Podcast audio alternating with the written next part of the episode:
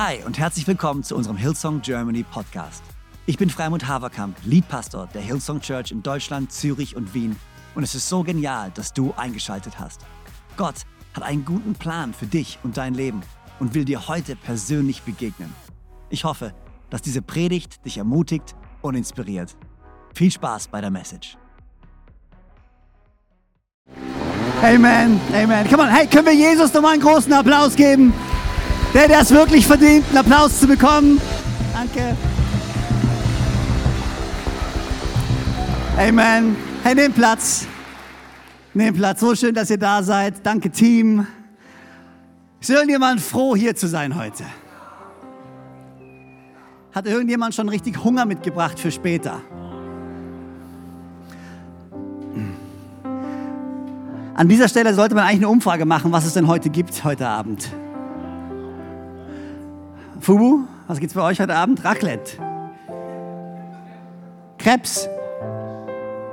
Krebs auf dem Tisch. Ah.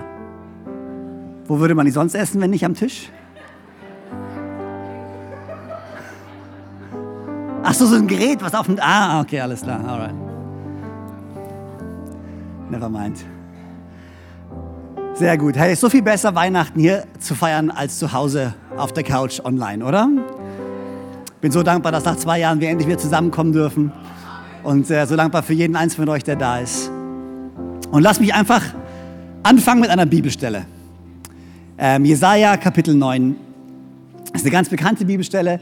Ähm, Pastor Elias hat vorhin schon eine bekannte Bibelstelle zitiert, die an Weihnachten immer kommt. Ich bringe die zweite. Jesaja Kapitel 9, Vers 1 und Vers 5 und 6. Und dann bete ich und dann springen wir direkt ins Wort Gottes. Und ich hoffe, ihr habt Zeit mitgebracht. Ich werde ungefähr die nächsten zwei Stunden jetzt verbringen. Ne.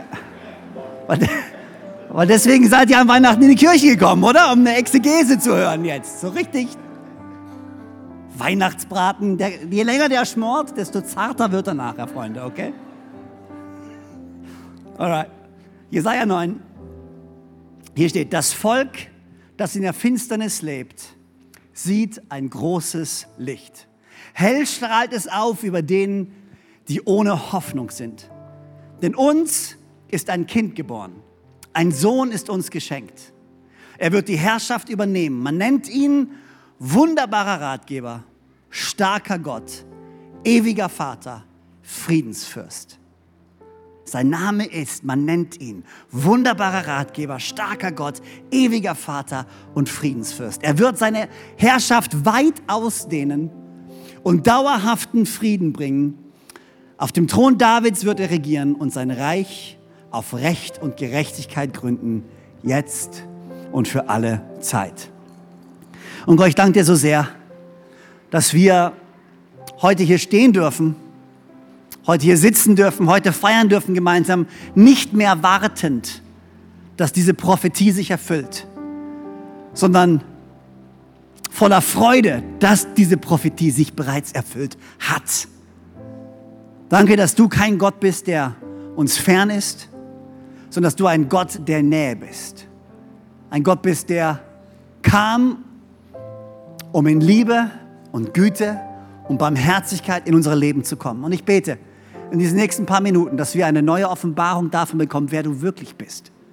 Und was dieses Weihnachtsfest wirklich für uns ausmacht. Egal wie wir hier hergekommen sind heute, ob wir dich kennen, ob wir dich nicht kennen, ob wir regelmäßig in die Kirche gehen oder einmal im Jahr oder wann auch immer. Danke, dass du heute da bist. Dass du niemanden verurteilst, sondern dass du in unsere Herzen sprechen möchtest. In Jesu Namen. Und alle sagen gemeinsam. Amen. Amen. Diese Verse hören wir immer wieder. Immer wieder an Weihnachten, ganz bekannter Vers, denn uns ist ein Kind geboren. Und man nennt ihn wunderbarer Ratgeber, starker Gott, ewiger Vater, Friedensfürst. Ein Kind ist uns geboren, ein Sohn ist uns geschenkt. Und wir hören sie an Weihnachten, weil das genau das ist, was wir feiern. Das ist eine messianische Prophetie. Die messianischen Prophezeiungen sind quasi Vorhersagungen, die den Messias betreffen, die sagen, hey, es wird ein Retter kommen. Es wird ein Erlöser kommen, nämlich der Messias, der kommt und uns, die Menschheit, erlösen wird, freisetzen wird, uns Hoffnung geben wird, Stärke geben wird, eine neue Perspektive für unser Leben. Es wird einen Messias geben der kommt, wie es die Welt noch nie gesehen hat. Und das feiern wir an Weihnachten. Ich liebe es, wie es in der Neuen Testament steht, dass Gott in die Nachbarschaft zog. Gott wurde ein Mensch und zog in unsere Nachbarschaft. Und ich liebe diese Tatsache. Und wir haben dieses Jahr, äh, ein Satz von den Predigten, die wir dieses Jahr gehört haben, ist mir so in Erinnerung geblieben. Und ich glaube, es war Bernhard Olpen, der diesen Satz gesagt hat. Äh, nee, das war Matthias Wolf, sorry. Pastor, Pastor Matthias Wolf hat gesagt, es gab viele Menschen, die Gott sein wollten, aber nur einen Gott, der Mensch sein wollte. Und das ist genau das, was wir an Weihnachten feiern. Dass wir einen Gott haben, der sich nicht als zu groß, als zu mächtig, als zu heilig, als zu gut ansieht, als dass er nicht die Distanz überwinden würde, um in unsere Nachbarschaft zu ziehen, um dir und mir nahe zu sein. Und das ist, was wir feiern. Und diese Prophetie ist so kraftvoll und so relevant.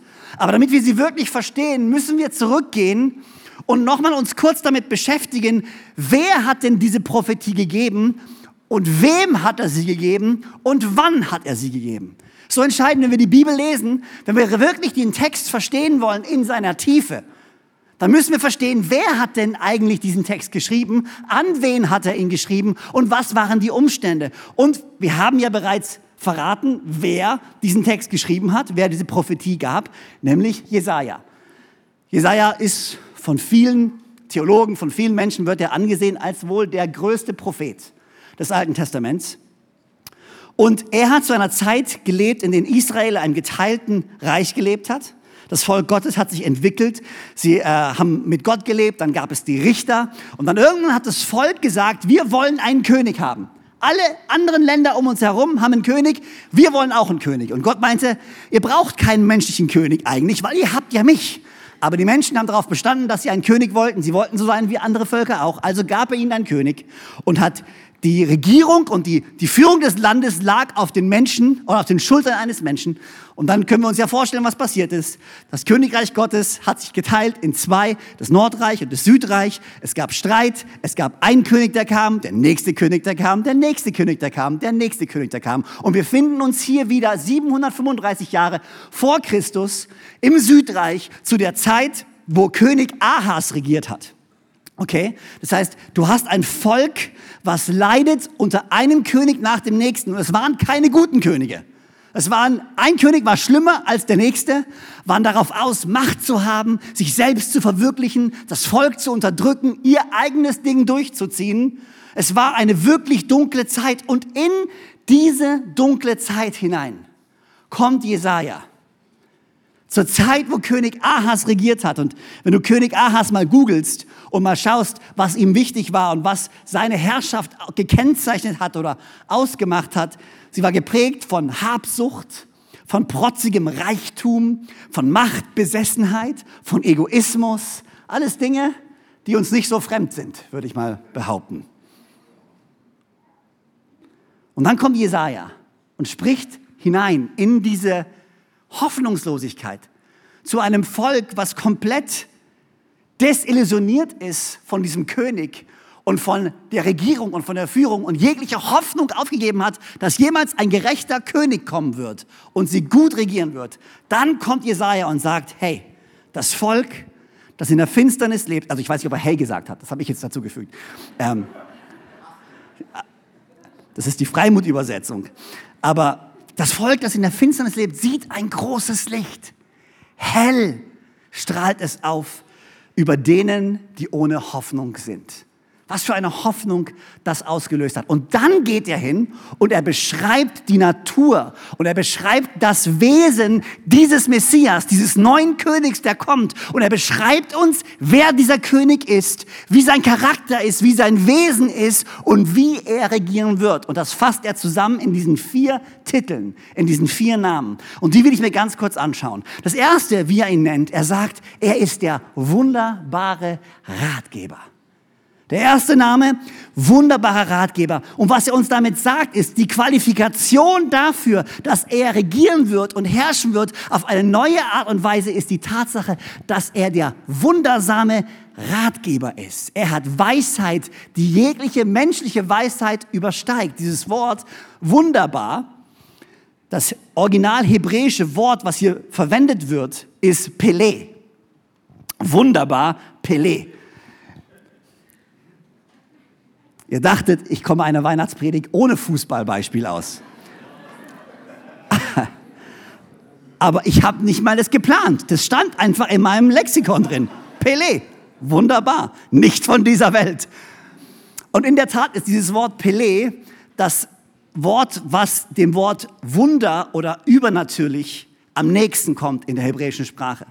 Was es quasi zum Ausdruck bringt, dieser König wird eine Weisheit haben, die jegliche menschliche Weisheit übersteigen wird. Und er wird regieren mit einem klugen, mit einem wunderbaren, als wunderbarer Ratgeber. Und er malt hier einen Kontrast zu dem König Ahas, der mit seinen dummen Entscheidungen das Volk Israel in den Ruin getrieben hat. Der Kontrast dazu, nein, es wird ein neuer König kommen. Und er wird weise sein. Eine Weisheit, die nicht von dieser Welt ist. Wunderbarer Ratgeber. Das wird ihn qualifizieren zu regieren, wie sonst kein König jemals regiert hat. Der zweite Name, den er ihm gibt, ist starker Gott. Das beschreibt seine Person, seinen Charakter. Sein Wesen ist so kraftvoll, dass man sich darauf stützen kann. Und es ist nicht der Titel König, der ihm die Macht gibt, sondern es ist sein Wesen und seine Natur und seine Person und sein Charakter, die ihm die Macht gibt. Wir Menschen brauchen Titel, um Autorität auszuüben. Dieser Gott, dieser Herrscher braucht keinen Titel. Denn seine Autorität stützt sich nicht auf menschliche Titel, sondern auf sein Wesen, auf dem, wer er ist. Deswegen kam Jesus ja auch in einen Stall, in eine Krippe, er kam nicht mit der großen Herrschaft von Engeln. Er kam nicht so, wie alle gedacht haben, der König wird kommen. Er kam als kleines Kind, völlig normal, weil er brauchte keinen Titel, um das zu tun, wozu er bestimmt war. Jesus brauchte kein menschliches Ansehen, um seine Berufung auszuführen, nämlich unser Retter, unser Messias zu sein. Dieser Gott ist so stark, dass wir uns auf ihn stützen können. Die Herrschaft steht hier wird auf seinen Schultern ruhen, nicht mehr auf menschlichen Schultern. Das Volk Gottes wollte, dass es einen König gibt. Gebt die Macht dem König. Und die Last wanderte auf die Schultern des Königs. Und jetzt sagt Gott hier, die Last wird auf seinen Schultern liegen. Und das ist genau das Gleiche, was Jesus gesagt hat zu uns. Kommt zu mir alle, die ihr so mühselig und schwer beladen seid, und ich werde euch eure Last abnehmen. Er ist ein König und ein Herrscher, der stark genug ist, deine Last für dich zu tragen. Er will dir keine zusätzliche Last auflegen, sondern er will die Last von dir nehmen. Gott ist stark genug, treu genug, gut genug. Wunderbarer Ratgeber, starker Gott. Und der dritte Name, den er ihm gibt, ist ewiger Vater. Und das beschreibt die Beziehung, die er zu seinem Volk hat. Der erste Name, wunderbarer Ratgeber, beschreibt seine Qualifikation, die er hat, um zu herrschen, seine Weisheit, die nicht von dieser Welt ist. Der zweite Name, starker Gott, beschreibt seine Person, seine Autorität, die er inhalt oder anhand von seinem Wesen hat. Und der dritte Name beschreibt die Beziehung, die er zu seinem Volk haben wird, nämlich die Beziehung eines liebenden Vaters. Ein Vater, der versorgt. Ein Vater, der sich kümmert ein Vater, der nicht den Plan hat, vom Volk zu nehmen, um sich selbst zu bereichern, sondern ein Vater, der bereit ist, selbstlos von sich zu geben, um sein Volk zu schützen, um sein Volk zu segnen. Das feiern wir an Weihnachten, Freunde. Wir feiern, dass wir einen Gott haben, der kam, nicht um zu nehmen, sondern um uns zu geben. Wunderbarer Ratgeber, starker Gott, ewiger Vater. Jemand, der liebt und der versorgt und zwar nicht nur auf eine bestimmte Zeit, sondern für immer.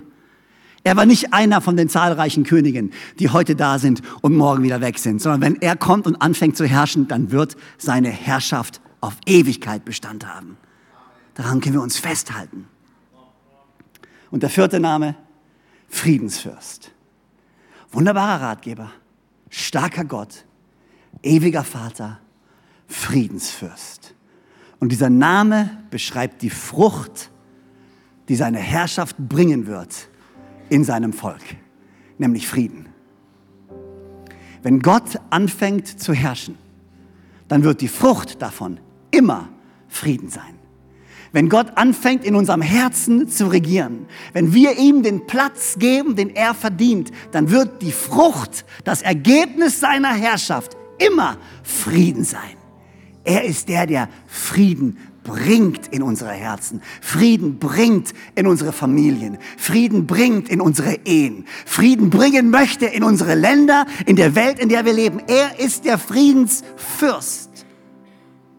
Wenn wir es ihm erlauben, seinen Platz einzunehmen in unserem Leben und er anfängt zu regieren, dann werden wir einen Frieden erleben. Einen Frieden, der jeden Verstand übersteigt. Ein Frieden, den die Welt dir niemals geben kann. Der Friedensfürst. Und wir warten nicht mehr. Das ist das Gute. Vielleicht ist eine Frage jetzt, okay, cool, okay, wenn es den Gott gibt, wunderbarer Ratgeber, ich brauche wunderbaren Rat. Starker Gott, ich brauche einen starken Gott. Ewiger Vater, ich brauche einen ewigen Vater. Und Friedensfürst, ich möchte diesen Frieden haben. Die gute Nachricht ist, wir müssen nicht mehr warten. Wisst ihr, was das am häufigst gebeteste, gebetest, gebet, gebetest, gebetetest, gebetetest, ge das Gebet, was Israel am häufigsten gebetet hat. Wow.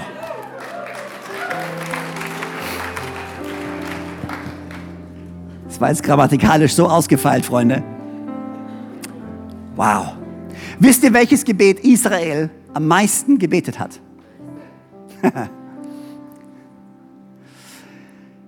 Israel hat immer gebetet, wie lange noch, oh Gott, wie lange noch? Das war das Gebet, was Generationen überspannt hat. Immer wieder, oh mein Gott, wie lange noch? Oh Gott, wie lange noch? Und wir sind nicht die, die dieses Gebet noch beten müssen. Wir können sagen, hey, er ist gekommen, seine Herrschaft hat bereits begonnen. Und wenn wir ihm erlauben, in unser Herz zu kommen, dann kann genau diese Herrschaft beginnen. Und das ist, was wir feiern an Weihnachten. Die Adventszeit, Advent, beschreibt eine Zeit des Wartens. Und Weihnachten ist der Moment, wo das Warten ein Ende hatte. Weil der Messias kam, weil Gott kam, um uns eine neue Welt zu eröffnen. Meine Hoffnung, mein Gebet ist, dass du diese Weihnachten inmitten von all der Craziness und Verrücktheit und von all den Familienfesten, die es gibt. Und wir lieben Familienfeste und wir lieben die, den Trubel von Weihnachten und zu versuchen, die Kinder davon zu überzeugen, die Spülmaschine einzuräumen und wieder auszuräumen. Und vielleicht, wenn es geht, hinter sich aufzuräumen, dass wir Eltern an Weihnachten nicht immer alles auch noch aufräumen müssen. Ne? Vielleicht ist es auch nur bei Haverkamp so. Vielleicht sind alle anderen ja anders. Aber meine Hoffnung, mein Gebet für dich ist, dass du in dieser Weihnachtszeit, die manchmal echt busy ist, die Momente leben kannst, einen Moment haben kannst mit Gott, wo er dein wunderbarer Ratgeber werden kann, wo er dein starker Gott sein kann, wo er dein ewiger Vater werden kann und wo dieser Friede, der jeden Verstand übersteigt, in deinem Herzen regieren wird, in Jesu Namen. Und Jesus, wir danken dir, dass du gekommen bist. Danke, dass du dich nicht als zu groß und zu gut gesehen hast, um auf diese Welt zu kommen, um unsere Last auf dich zu nehmen, um uns Frieden zu bringen. Ich bete, dass diese Weihnachten wir eine neue Offenbarung davon bekommen, wer du wirklich bist. Und dass wir dieses Weihnachtsfest in Dankbarkeit feiern dürfen. Dankbarkeit, dass wir nicht mehr warten müssen, sondern dass deine Einladung steht und wir sie annehmen dürfen. Ich bin für jeden Einzelnen, der vielleicht nach diesem Gottesdienst nicht nach Hause geht und mit Familie feiert, sondern vielleicht erstmal alleine ist. Dass er seinen Frieden und seine Freude findet bei dir. Dass sie sich nicht alleine fühlen, sondern geliebt und versorgt von dir fühlen. Ich bitte, dass du Einzug erhältst in unseren Herzen. Du wunderbarer Ratgeber, starker Gott, ewiger Vater, und Friedensfürst. In Jesu Namen. Amen. So genial, dass du dabei warst. Ich hoffe, du gehst gestärkt und voller Glauben in deine Woche. Wenn dir dieser Podcast gefällt, dann abonniere doch diesen Kanal, um keine Message zu verpassen. Und schau auch mal auf unserer Webseite hillsong.de vorbei. Dort findest du alle Infos zu unseren Gottesdiensten und so viel mehr. Natürlich findest du uns auch auf YouTube und Instagram. Hey, hab eine gute Woche, Gottes Segen, bis bald.